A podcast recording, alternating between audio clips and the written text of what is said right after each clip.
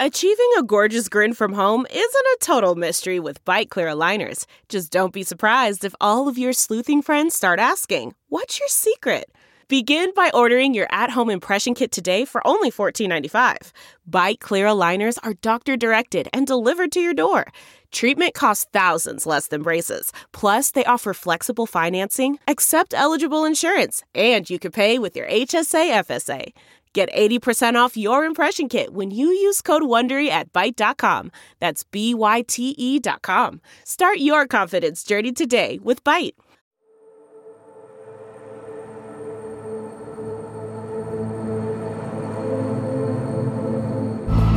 Ahorita lo que estamos haciendo es utilizando los autobuses del gobernador Abbott y los ofrecemos a los migrantes. Obviamente se les explica que no es un regalo, ¿verdad? Se les explica cuál es la intención de, de estos autobuses, pero ellos los deciden tomar porque a veces no tienen otra opción sabemos cuál es la situación en estos lugares porque nosotros no, tenemos, no estamos allá. Como puede que te reciban y haya lugar en un albergue, puede que tengas que dormir en la calle.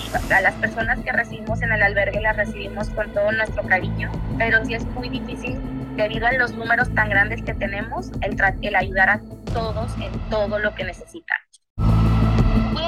Those two brothers, Mike and Mark, were driving back, they got out of the car and fired two shots. It was later found out um, that two migrants were unfortunately injured. One was a male and he was pronounced dead at the scene.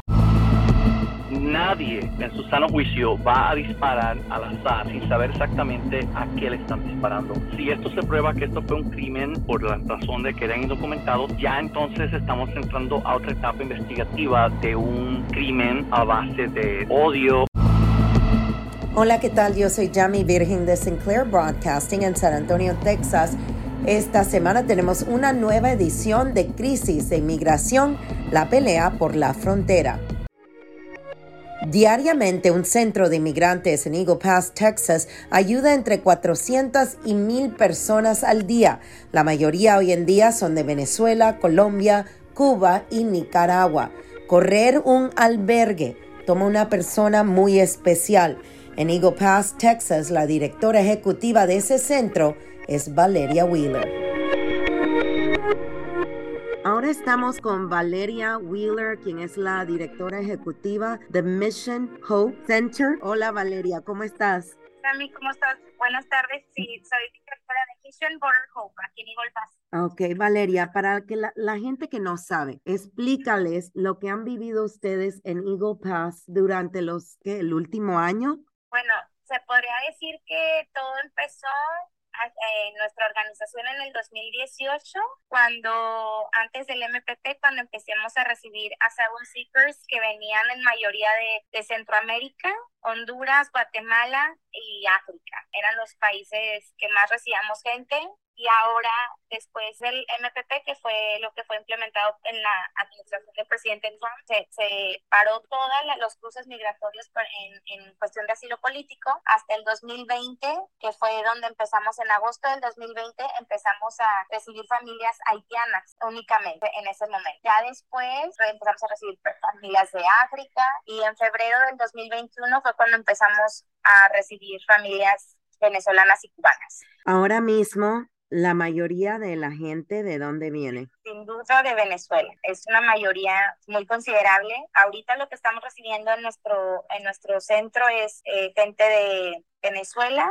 Cuba, Nicaragua, de overseas, China, Rusia, este, Croacia, Afganistán, en minoría. Se podría decir que hemos recibido tres familias a lo largo de los dos años de cada de uno de estos países. Y ahorita ya recibimos también colombianos, un poquito más de, gente de Colombia y del de los puertos de ingreso de entrada, que son los puentes internacionales, estamos recibiendo gente de Honduras y de Centroamérica, pero ellos tienen que pasar por el puente después de un proceso debido al título 42. Ok, déjame preguntarte, explícanos cómo ellos llegan ahí donde ustedes están. Ya yo he tenido el placer de ir y en realidad el día que yo fui, creo que me dijiste que había 450, 400 personas, pero sé que tus números han llegado más de mil. ¿Cómo ustedes pueden hacerlo? Ustedes son una organización no lucrativa y en realidad me quedé con la boca abierta. Sí, muchas gracias, Yami. Nosotros recibimos a la gente que viene directamente de Border Patrol.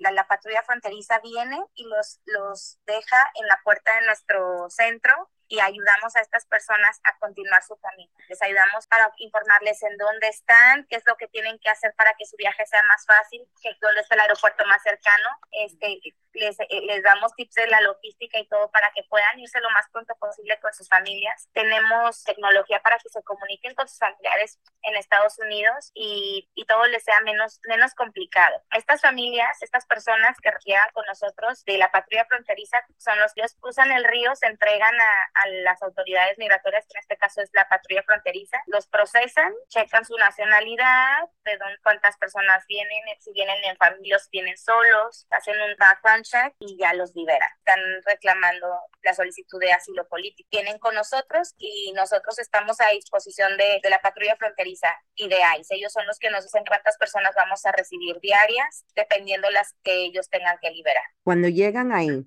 hay algunas personas, me imagino, que no tienen dinero porque quién sabe si los robaron cuando estaban cruzando por México. ¿Cómo los pueden ayudar ustedes? Nosotros no cobramos por, por recibirlos, ¿verdad? No tenemos ningún costo, somos una organización altruista y lo que nos encargamos es que estas personas estén en un lugar seguro mientras encuentran un plan o mientras deciden qué van a hacer como tú dices, hay, hay muchas familias que, hay muchas personas que llegan a, Estados Unidos sin saber en dónde están, a dónde van, no traen ni un dólar, no tienen familiares aquí, entonces están prácticamente en el limbo.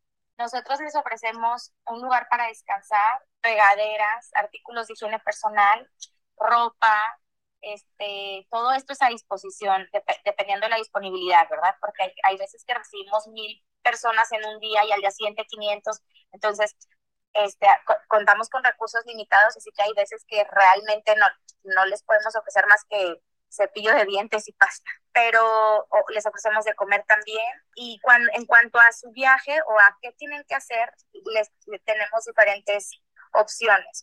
Las familias que se quedan con nosotros, hay gente que decide quedarse a esperar en nuestro centro, que es un albergue transitorio, no tenemos camas, no es un lugar cómodo para estar, pero deciden quedarse con nosotros en lo que nosotros conseguimos un albergue para ellos en algún lugar en Estados Unidos. Si encontramos un lugar para que ellos se puedan quedar, este, les podemos ofrecer ayuda, ¿verdad? En, cuestión de viaje, nos coordinamos y hacemos este partnership con otras organizaciones para el costo del viaje y pues que lleguen a sanos y salvos al, al albergue. Si estas familias o personas tienen algún destino en el East Coast, que es este Nueva Jersey, Boston, Nueva York, DC, Maryland, todas estas áreas, ahorita lo que estamos haciendo es utilizando los autobuses del gobernador Abbott y los ofrecemos a los migrantes. Obviamente se les explica que no es un regalo, ¿verdad? Se les explica cuál es la intención de, de estos autobuses, pero ellos los deciden tomar porque a veces no tienen otra opción. Su familiar los está esperando allá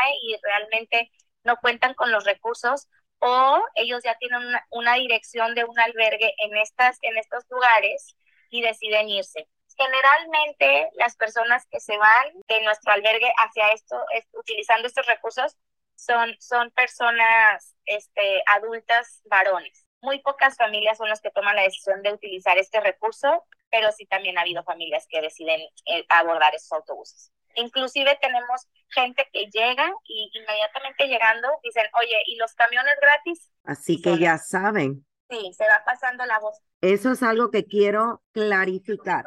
Los buses que llegan, que vienen del estado de Texas, ellos saben bien que esos son los tres lugares. Nadie les está mintiendo, nadie los está llevando a otro lugar, nadie les está prometiendo que van a tener trabajo, hospedaje, comida.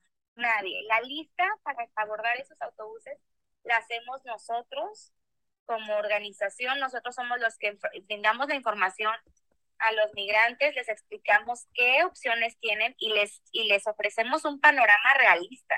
Les decimos, mira, no sabemos cuál es la situación en estos lugares porque nosotros no, no estamos allá. Como puede que te reciban y haya lugar en un albergue, puede que tengas que dormir en la calle y aún así deciden tomar el viaje. De verdad, yo te puedo asegurar, cuando la gente se sube a estos camiones es de manera totalmente voluntaria, que saben a dónde van, que saben qué esperar porque se les explica muchísimas veces. Es una ayuda económica, es un ride gratis, eso es lo que ellos están tomando.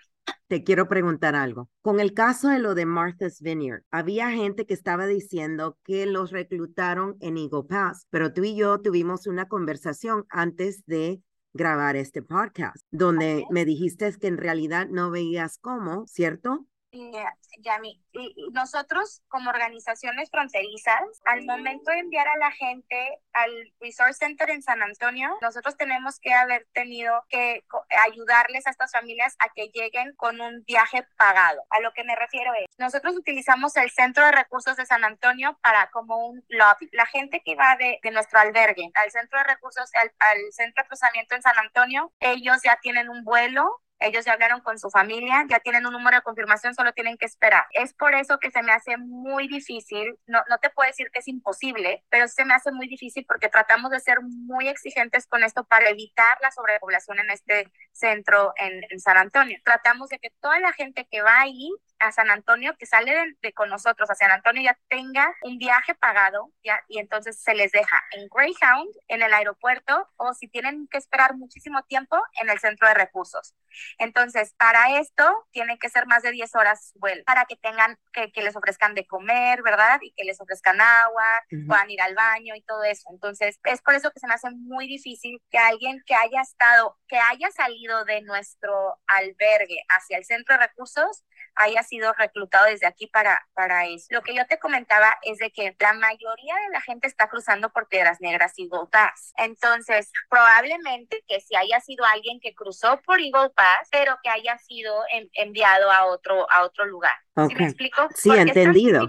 Es, es, muchísima la gente que Border Patrol está deteniendo en esta frontera, entonces tienen que hacer, este, lo dividen y los mandan a otros centros de procesamiento. Exactamente, así que porque hay tanta gente, te mandan a otro lugar para ser procesado, pero eso no quiere decir que pasaste ahí, te procesaron ahí, te dejaron salir con tus papeles por ahí. Exactamente. Entendido. Valeria, ¿qué es lo más difícil para ti? Yo creo que lo más difícil es las historias de las personas es estar escuchando una y otra vez los abusos que, que les suceden en, su trayecto en los países vecinos como México, ¿verdad?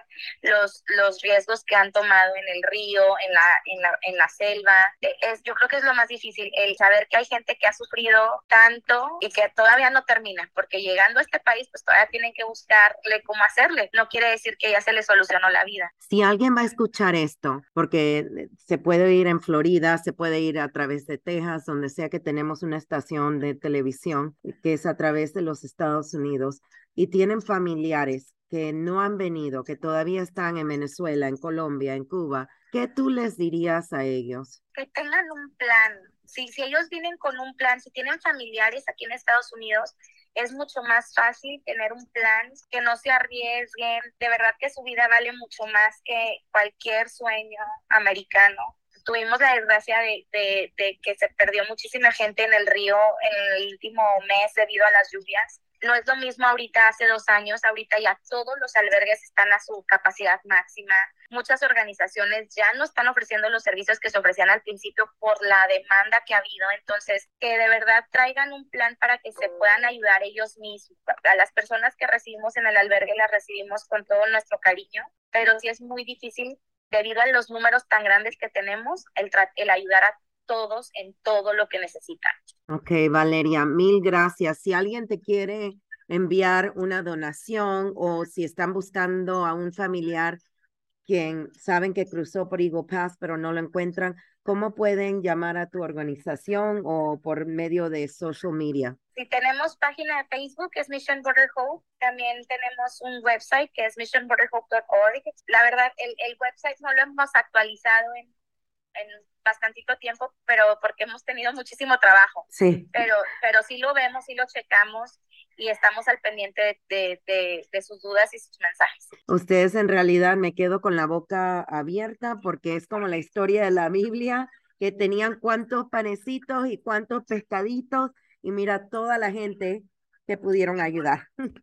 Ay, muchas gracias, no, qué linda. Un, un trabajo increíble. Queremos agregar una nota que ocurrió la semana pasada, un tiroteo en el condado de Hudspeth, que está como unas 90 millas del Paso. Ahí murió un hombre, un inmigrante y una mujer fue herida. Nuestra reportera de nuestra estación en El Paso, Kay Fox, nos tiene más información. County, 80 miles, I would say, from El Paso, Texas. And what happened? Um, there was an incident involving two migrants. Um, what police are allegedly saying happened is that two men here that live in Hudspeth County, Mike Shepard and his brother Mark, they were hunting and they were they apparently had passed the water tank but saw something so they drove back um, and according to an arrest affidavit um, that we have received today when those two brothers, Mike and Mark, were driving back. They got out of the car, leaned over the car, and fired two shots. It was later found out um, that two migrants were unfortunately injured. One was a male and was pronounced dead at the scene. And then one was a female. Um, she got shot in the stomach. She was taken to um, a hospital over here in El Paso. Esa fue nuestra reportera Masaya Mencini. Ahora queremos hablar un poquito sobre la investigación que se está llevando a cabo ahora mismo. Las dos personas que fueron arrestadas son los gemelos Mark y Mike Shepard. Ellos fueron detenidos y acusados por presunto homicidio en relación con el tiroteo. Ahora queremos hablar un poquito con el ex jefe de Homeland Security en el área de San Antonio, Aris Jiménez, sobre este tiroteo que ahora han quedado dos hermanos gemelos Mark y Mike Shepard, detenidos, acusados por presunto homicidio en relación con el tiroteo, el cual también dejó una mujer migrante hospitalizada con una herida de bala. Ahora sí tenemos más información sobre el hombre quien murió. Es un hombre del estado de Durango. Su familia fue notificada esta semana de que el joven de 22 años había muerto ahí en la frontera en esa área después de haber cruzado con un grupo de 13 inmigrantes. Ahora estamos aquí con Ari Jiménez, quien es jubilado del Servicio Homeland Security Investigations, una agencia federal aquí en los Estados Unidos, y la agencia que ahora mismo está haciendo la investigación en un caso de que acaba de suceder en Hudspeth, donde dos hermanos estaban de cacería Dicen que pasaron por un tanque de agua, pensaron que vieron a un animal, regresaron, abrieron fuego y terminó siendo 13 indocumentados. Uno de ellos, un hombre, falleció y la mujer está herida, tiene una herida en el estómago y está en un hospital en El Paso. Ari, ¿tú viste el comentario que nos mandó la agencia donde antes tú trabajabas, Homeland Security. ¿Cuál es tu opinión de lo que está, qué fue lo que pasó con este caso? Se oye un poco raro porque ocurrió a las 7 de la noche y todavía hay luz aquí en Texas. Sí, mira, Yami, e, efectivamente, a las 7 de la noche en, en, Texas todavía se encuentra eh, claro. Eh, entonces tenemos a dos, dos hermanos que eh, alegan que estaban de cacería cualquier persona que practica la cacería aquí en Texas sabe que al tú uh, levantar un arma de fuego y, y alar ese gatillo, tú eres responsable por esa bala y todo lo que hay detrás de, de lo que tú estás apuntando para la bala. Creo que es un poco, eh, es una fantasía que, que, reclamen que vieron animales eh, tomando agua. Primero sabemos que en Texas se sabe, en el sur de Texas, a través de toda la frontera se sabe que muchas veces eh, los inmigrantes que están caminando por, todo lo que es el, el, área de la frontera, cuando llegan a los, a los ranchos, eh, está caliente, eh, están deshidratados y sabemos muchas veces que utilizan los bebederos de los animales para, para satisfacerse su, su, su, su y tomar agua. Eso lo sabe todo el mundo, eso es lo primero. Segundo, si estos individuos realmente estaban cazando, el tipo de rifle que están utilizando va a tener una mira y le va a dar amplificación. Eh, nadie en su, en su sano juicio va a disparar al azar sin saber exactamente a qué le están disparando. Es una lástima que estos individuos ah, hayan tomado esta posición de, disparar al azar, porque ya, ya vemos que una persona que estaba tratando de entrar aquí a Estados Unidos a través de la frontera ya falleció, la, la, la, señora está eh, siendo tratada, pero tiene un disparo en, la, en el estómago. Eh, cuando tú estás de cacería, disparas una vez. Efectivamente, estos individuos dispararon dos veces, dos veces sin verificar a qué le estaban disparando y según sus propios eh, comentarios, ellos habían pasado la primera vez, vieron movimiento y, volvieron a, dieron reversa. Los animales cuando se, se encuentran asustados se, se esparcen, no, no se esconden. Eh, eso hubiese sido la primera, uh, la primera uh, señal, la primera señal, sí. El primer detalle que hubiesen notado de que esos no eran animales porque vieron a alguien, vieron algo como que se escondió. Eh, esperemos, claro, ya la agencia está investigando porque pasó la frontera. También tiene otras agencias federales como el, el, el, el Buró de Investigaciones Federales del FBI porque si esto se prueba que esto fue un crimen por la razón de que eran indocumentados, ya entonces estamos entrando a otra etapa investigativa de un crimen a base de odio étnico. La cosa que se ve un poquito rara, y no tanto rara, pero sí agarra la atención de uno, es que uno de los hermanos era un guardián, perdona. ah, he will have to edit that cough out. Uno de los hermanos era un guardia en un centro de detención en Sierra Blanca en 2019 y fue despedido. Ese, ese detalle salió hace unas horas. ¿Qué están haciendo ahora mismo Homeland Security Investigations, tu agencia, tu ex agencia, que ellos están mirando a esta hora, tú piensas?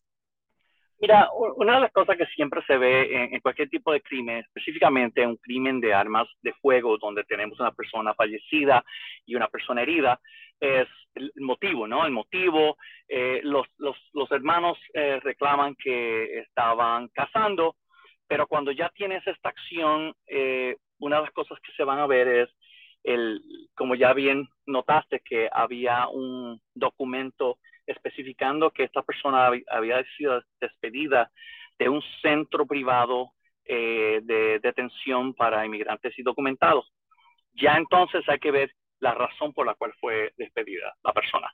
Y si esta persona eh, refleja en esa documentación de, trabajo que había sido despedido por acciones que fueran eh, lo que, de nuevo, dependiendo si son acciones que reflejan algún tipo de prejuicio en contra de, estas personas indocumentadas comiendo, eh, tratando de entrar al país, ya entonces vemos que la historia de que fue accidental el, tiroteo, ya entonces se va desapareciendo porque ya entonces se está viendo que había una condición o una conducta predeterminada, documentada anteriormente, entonces lo unes a la, a la hora del día, y, a lo que son los procedimientos normales una persona cazando, donde van a estar seguros de qué le están disparando y si tienen una mira telescópica. Y ahí, ahí vas viendo que toda la historia esta de que fue sin querer o fue un, accidente, posiblemente se va a derrumbar como una, una casa de baraja. Ok, mil gracias, Ari Jiménez, ah, quien es ahora jubilado, disfrutando su nueva etapa jubilado del servicio de Homeland Security Investigations. Gracias, Ari. Muchas gracias, Yami, a tus órdenes. Gracias por acompañarnos de nuevo esta semana para esta edición de Crisis de Inmigración, la pelea por la frontera. Yo soy Yami Virgen de Sinclair Broadcasting en San Antonio, Texas. Hasta la próxima.